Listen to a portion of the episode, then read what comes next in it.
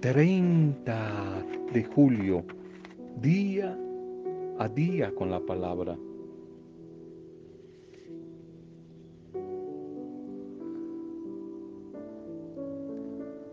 Definitivamente la gran crisis del mundo, de la sociedad, de la familia, de la fe, de la espiritualidad, la gran crisis religiosa del mundo actual es una crisis de amor, como el tema de ayer de la liturgia, recordando a la familia, comunidad, pequeña comunidad de Betania, la comunidad del amor, de la amistad, la crisis religiosa espiritual, no es de más teología, no es de más doctrina, catecismo, dogmas. Es una crisis de amor. Porque ya no se cree en Dios. No se le tiene amor ni a Él, ni a los que le pertenecen, a los hermanos, al mundo. De ahí que surjan de esa falta de amor todas esas tragedias de nuestro hoy, del mundo, violencia, guerras, surjan todos esos desastres de la naturaleza, producto de la crisis de amor. Crisis de amor. No tenemos crisis por falta de teología, más doctrinas. No, crisis de amor. San Juan, que lo veíamos ayer en esa fiesta, nos recuerda en la primera de Juan que el que no ama no ha conocido a Dios, porque Dios es amor. Y que el que dice que ama a Dios, pero le hace daño y aborrece a su hermano, es un mentiroso. Porque si de verdad conoció a Dios, Dios es amor, de tal manera que deberíamos amarnos unos a otros. Dios es amor. La gran crisis del mundo, en que mundo a veces aterrador en el que vivimos. Un mundo marcado por el egoísmo, por tantas idolatrías, tantos intereses, guerras, por la economía, por la sed de poder, hambre, explotación del ser humano, drogadicción, tanta violencia que comienza en los mismos hogares, tantas normas y leyes de las naciones, de los estados que buscan es destruir cada vez más y más. Van en contra de la familia, en contra del amor, en contra de la vida. Pero para eso Dios nos ha colocado a ti y a mí para que ojalá seamos signos de ese amor de Él.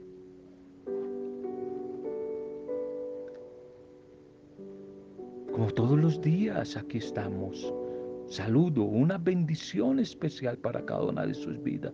Nuestra oración por ustedes. Saludo intercesor por las familias, por las diferentes comunidades, grupos, misioneros, a todos, a todos los que les llega este audio, que lo recuerdo.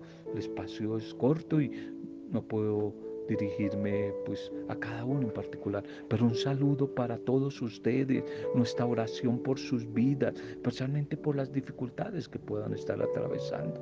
Si colocas tu corazón, tu vida, tus ojos puestos en Jesús, hay esperanza, ánimo, ánimo, no quite la mirada de Él, que aunque los días como este tiempo sean de invierno, pronto pasará.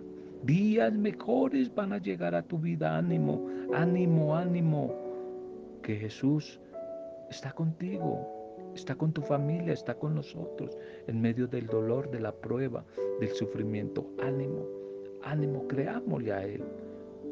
Esta intercesión por Anita, esta intercesión por todos los enfermitos, Lucilita, Rosarito, todos los que de una u otra manera sabemos que nos piden oración.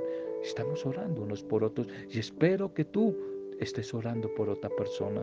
Alguien siempre estará orando por ti.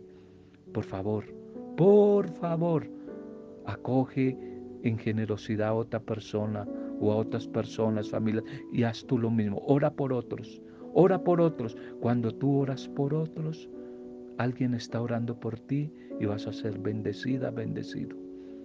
Vas a recibir. El que da, recibe. Ora por otros, que otros estarán orando por ti y vas a ver la bendición. Bien, vamos al segundo mensaje para este día, después de saludar, orar y bendecir a todos los que hoy están de cumpleaños, celebrando alguna fecha especial. Bendiciones, un feliz día, una feliz celebración para ustedes. Ser agentes, instrumentos generosos, generosos de ayuda a los demás.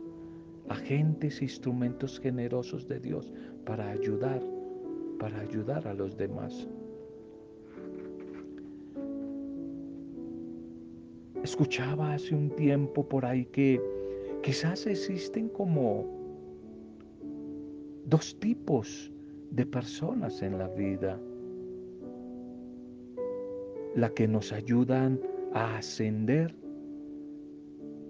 primer tipo de personas, me imagino que tú estás ahí, yo espero estar ahí, y el segundo grupo de personas, las que nos arrastran y más bien nos ayudan a descender pensando en la fiesta de la ascensión, siempre que celebramos por allí, eh, ya en el tiempo de Pascua, terminamos el tiempo de Pascua y acercándonos a Pentecostés, la fiesta de la ascensión, siempre les recuerdo y con ustedes, muchos de ustedes en retiros hemos hecho el ejercicio de, decíamos que tres tipos de personas, las que ascienden continuamente, progresan, progresan, avanzan, crecen Segundo tipo de personas, las stand-by, es decir, las estancadas, las que pasa el tiempo, los años y lo mismo de siempre, ahí estancados. Y el tercer grupo de personas, decíamos, las estancadas, las que ni siquiera lo mismo de siempre estancadas, sino echan más bien para abajo o para atrás, para atrás, para atrás, como que retroceden. Bueno, pues aquí solamente quiero pensar en dos tipos de personas las que nos ayudan. Qué bueno tener en la familia, en el trabajo, entre las amistades, este tipo de personas. Las personas que siempre provocan en nosotros, nos motivan, nos ayudan a ascender, a mejorar, a superarnos. Qué bueno Qué bueno contar con esas personas. Yo sé que tú las tienes. Si tienes ese tipo de personas en la familia, en las amistades, en el negocio, en el trabajo, en los afectos, dale gracias al Señor. Y por favor, cuida a ese tipo de personas, protégelas, que no las vayas a perder. Cuídalas, cuídalas. Las personas que nos ayudan a ascender, las personas que nos ayudan a edificar en las diferentes áreas de, de nuestra vida, las personas que nosotros suman y multiplican. Bendito sea el Señor, tantas personas que Él ha colocado en mi vida con esos rasgos, personas que me ayudan, me edifican, me empujan, provocan en mi ánimo esperanza. Qué bueno, qué bueno, dale gracias al Señor cuando identifiques ese tipo de personas. Dale gracias y cuídalas, protégelas, sé una mujer y un hombre agradecido que siempre valoras ese tipo de personas. Pero hay también otro tipo de personas, ay Dios santo, ¿qué hacemos? ¿Qué hacemos? De que las hay, las hay. Las personas que más bien nos arrastran. No nos ayudan a ascender, sino nos arrastran a descender, a devolvernos, a ir para atrás. Ese tipo de personas que nos edifican, que nos ayudan a ascender. Son esas personas dispuestas siempre generosamente al servicio, a ayudarnos, a decirnos palabras motivadoras, palabras de bendición que nos devuelvan la paz, la esperanza, que nos animen a luchar, a dar la pelea, especialmente en los tiempos de crisis. Son ese tipo de personas que nos ayudan a propiciar desarrollo, superación, progreso, crecimiento en nuestra vida con sus acciones, con su oración, con su compañía y sobre todo a dejarnos descubrir el valor inmenso que hay en nosotros y que no podemos perder. Ese tipo de personas, las amistades, familias, personas que provocan en nosotros crecimiento, bendito sea el Señor. Pero las segundas, las que nos arrastran y nos empujan más bien para abajo, son esas personas que están siempre dispuestas a enrostrarnos nuestros errores. Son esas personas celosas, egoístas, envidiosas, que no quisieran perder oportunidad de echarnos en cara nuestros errores.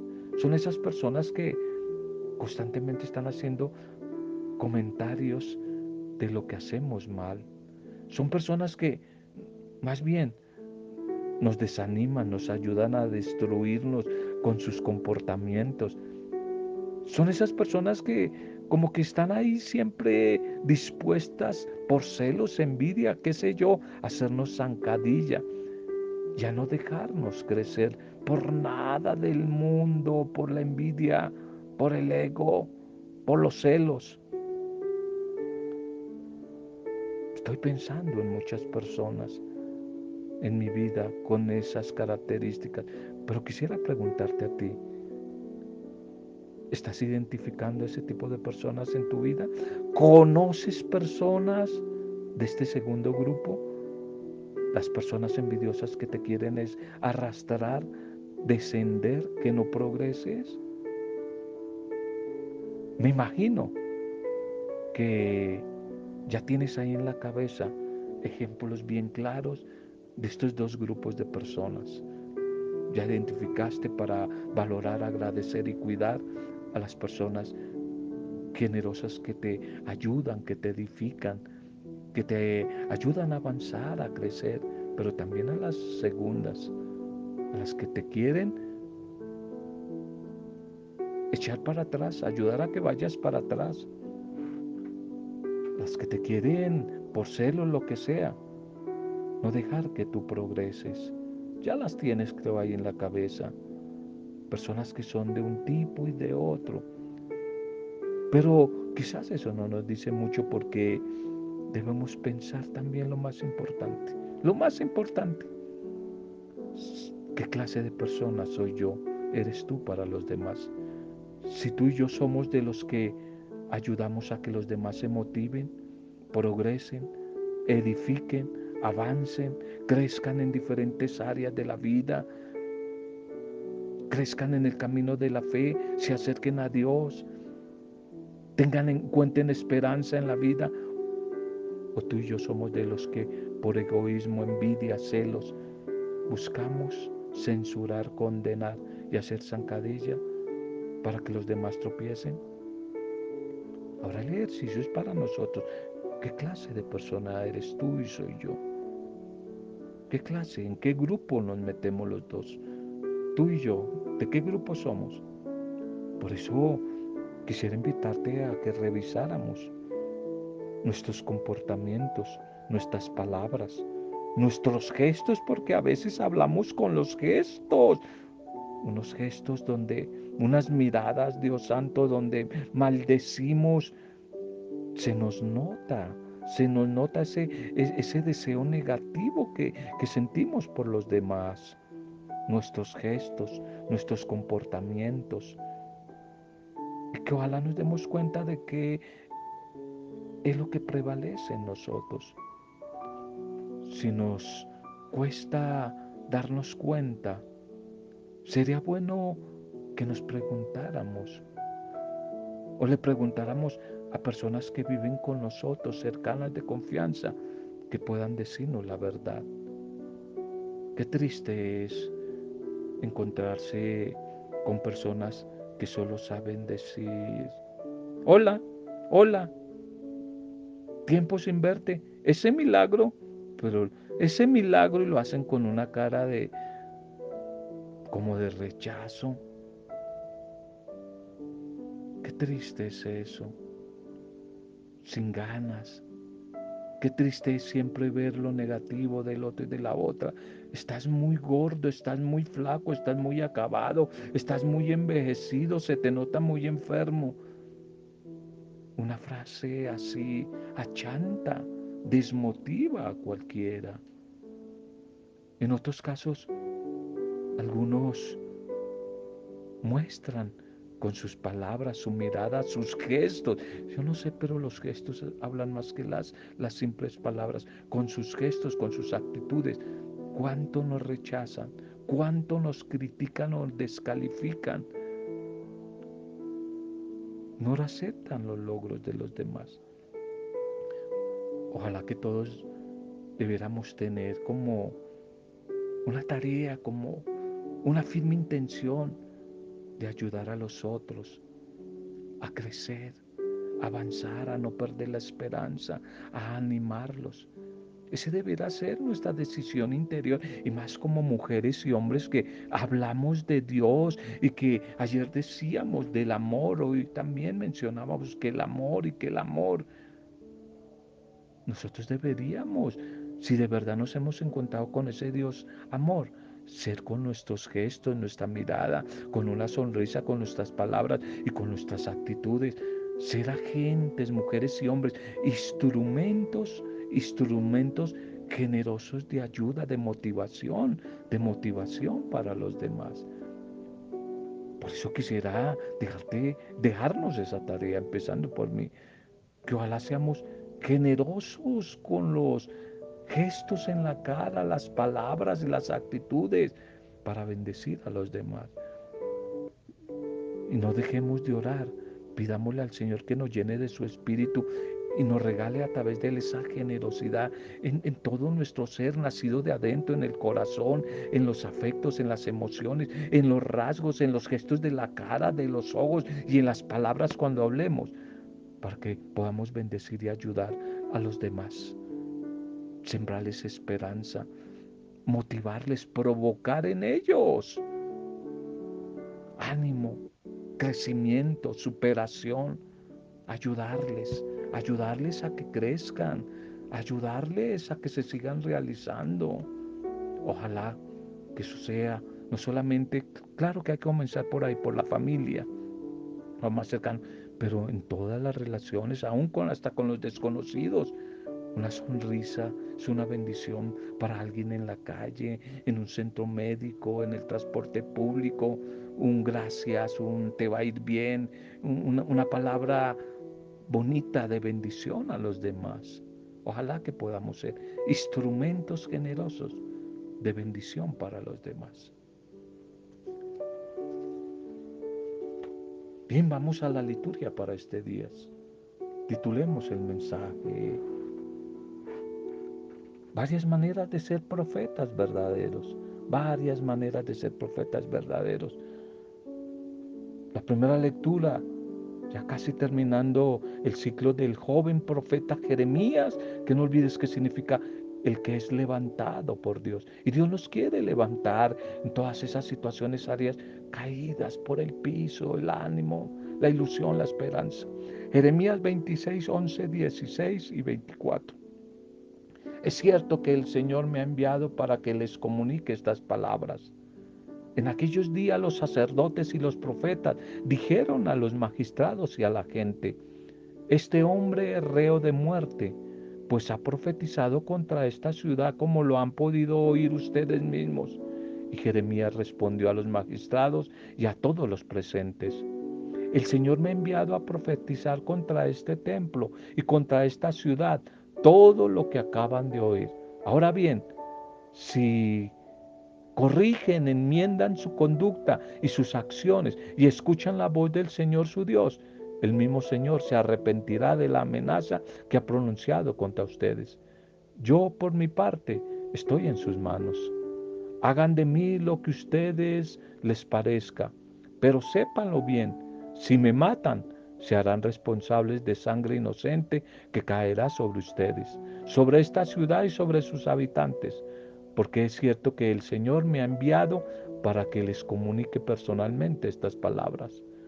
Los magistrados del pueblo dijeron a los sacerdotes y a los profetas, este hombre no es reo de muerte, pues nos ha hablado en nombre del Señor nuestro Dios.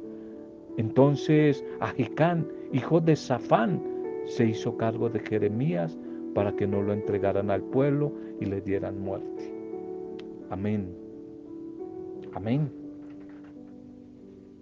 Continúa esta difícil experiencia del profeta Jeremías allí en el pueblo.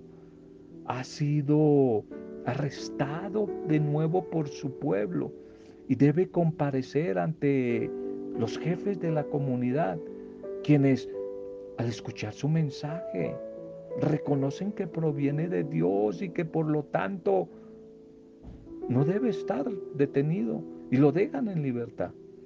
Y así como Dios encarga la tarea del profetismo, también abre el camino para que el mensaje sea recibido. Hay una resistencia inicial al ministerio del profeta, pero con un buen espíritu de discernimiento va a ser posible acoger la voluntad de Dios y vivir renovados por Él. Es que Dios mismo es el que busca los medios para que ese mensaje del profeta sea aceptado. Y por eso, aunque aparezcan dificultades, aunque la vida se ponga en riesgo, es importante buscar el bien de la comunidad y continuar la tarea de la misión sin desfallecer, aunque aparezcan las pruebas. Nuestra vida está en las manos de Dios y Él mismo nos dará la fortaleza, el ánimo en las luchas y persuadirá insistentemente a todos los destinatarios de ese mensaje para que en la libertad de la que gozan acojan la palabra, sean dóciles a esa palabra. Ese mensaje de Dios a través del profeta no pasa de moda, no caduca, continúa dirigiéndose a todas las generaciones que vendrán. Seguramente muchos la acogerán, otros tal vez no, otros no la van a acoger. Por eso este profeta joven Jeremías se convierte como en la figura de todos los profetas, de todos los profetas valientes, todos los profetas valientes, como Isaías, como Ezequiel, como los campesinos Amós, Miqueas, como seas, todos estos profetas que algunos ya hemos visto textos de ellos, que en medio de la valentía también tienen humildad, entereza, decisión, exponiendo su propia vida por llevar el mensaje de Dios, por ir a anunciar lo que Dios les ha enviado a decir. Y por eso el profeta deja como abierta la puerta para la conversión, para el cambio de la gente, para que la gente se dé cuenta de que está cometiendo errores, los reconozca, los corrija y se vuelva a Dios. Viene el Evangelio para hoy. El Evangelio para hoy es Mateo 14, 1, 12. Herodes mandó decapitar a Juan y sus discípulos fueron a contárselo a Jesús. En aquel tiempo oyó el tetarca Herodes lo que se contaba de Jesús y dijo a sus cortesanos, ese es Juan el Bautista que ha resucitado de entre los muertos y por eso las fuerzas milagrosas actúan en él. Es que Herodes había mandado prender a Jesús y lo había metido en la cárcel, encadenado por motivo de Herodías, mujer de su hermano Filipo, porque Juan le decía que no era lícito vivir con ella. Querían mandarlo matar, pero tuvo miedo de la gente que lo tenía por profeta. El día del cumpleaños de Herodes, la hija de Herodías danzó delante de todos y le gustó tanto a Herodes que juró darle lo que ella le pidiera. Y ella, instigada por su madre, le dijo, dame ahora mismo en una bandeja la cabeza de Juan el Bautista. El rey lo sintió, pero por el juramento, y los invitados ordenó que le trajeran la cabeza del Bautista y lo mandó decapitar a Juan allí en la cárcel. Trajeron la cabeza en una bandeja, se la entregaron a la joven y ella se la llevó a su madre. Sus discípulos recogieron el cadáver, lo enterraron y fueron a contárselo a Jesús. Amén, amén, amén.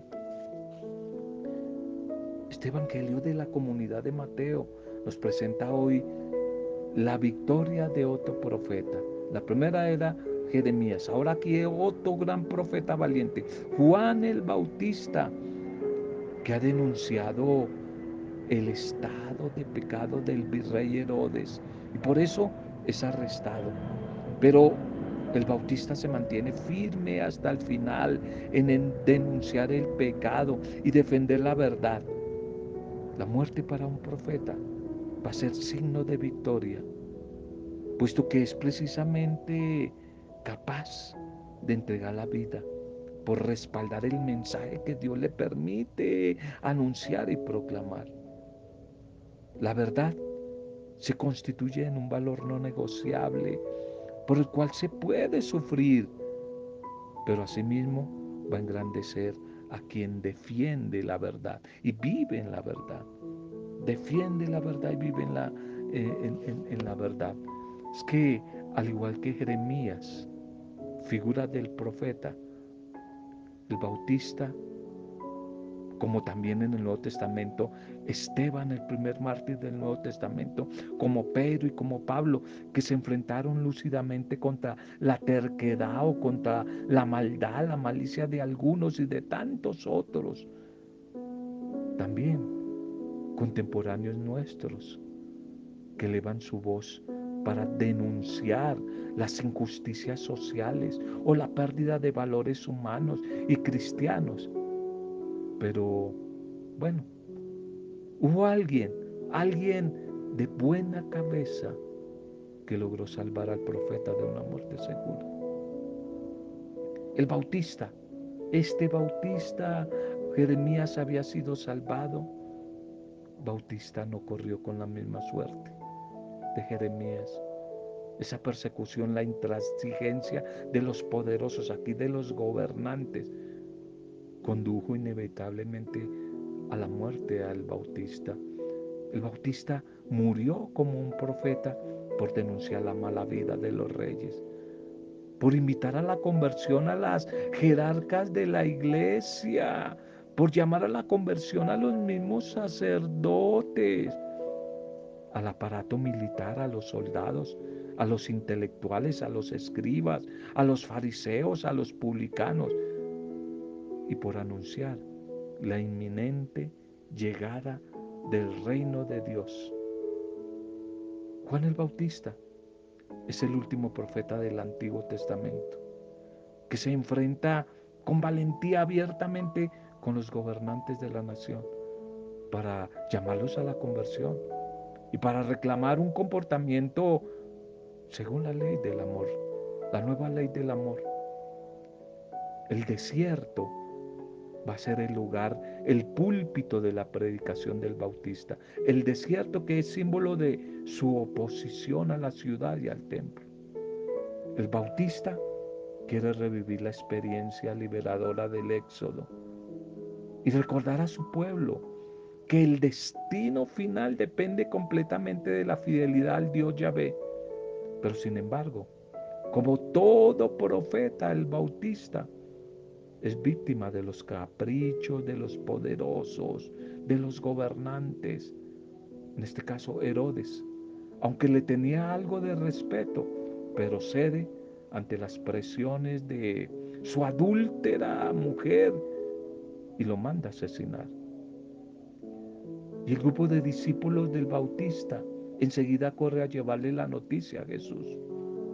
Y la comunidad de discípulos de Jesús es muy cercana al grupo de Juan. Muchos de los discípulos de Jesús vienen de la escuela de Juan. Antes habían sido discípulos de Juan. Es que Jesús y Juan quizás coinciden en muchos puntos en su acción profética. Por eso el rey Herodes ven Jesús a otro Juan Bautista.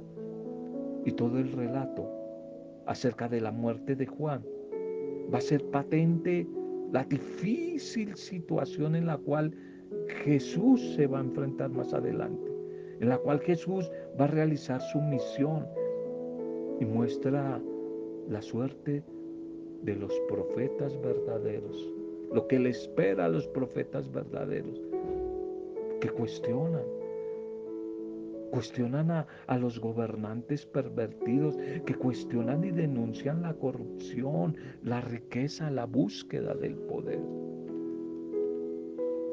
Preguntémonos hoy, ¿he sentido en alguna ocasión que debía hablar en nombre de Dios y he tenido el valor para hacerlo?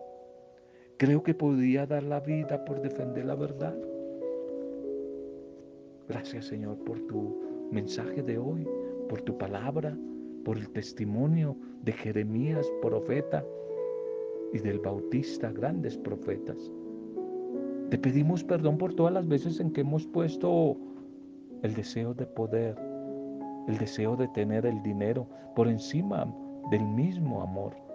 Señor, regálanos un espíritu firme para ser perseverantes en el seguimiento tuyo, de tal modo que surja nuestro corazón como latido un deseo por dar frutos de buenas obras en medio de nuestra sociedad, en medio de nuestra familia, de nuestro trabajo. Señor, danos un espíritu profético como el de Jeremías, como el del Bautista, que no tengamos miedo a denunciar. Que a través de la palabra que hoy nos ha regalado, nuestras vidas, familias, enfermos, todos seamos bendecidos, Señor. Gracias, porque en el poder intercesor del Espíritu Santo, para gloria tuya, Padre Dios, en el nombre de Jesús, hemos compartido este mensaje. Amén. Roberto Zamudio de día a día con la palabra.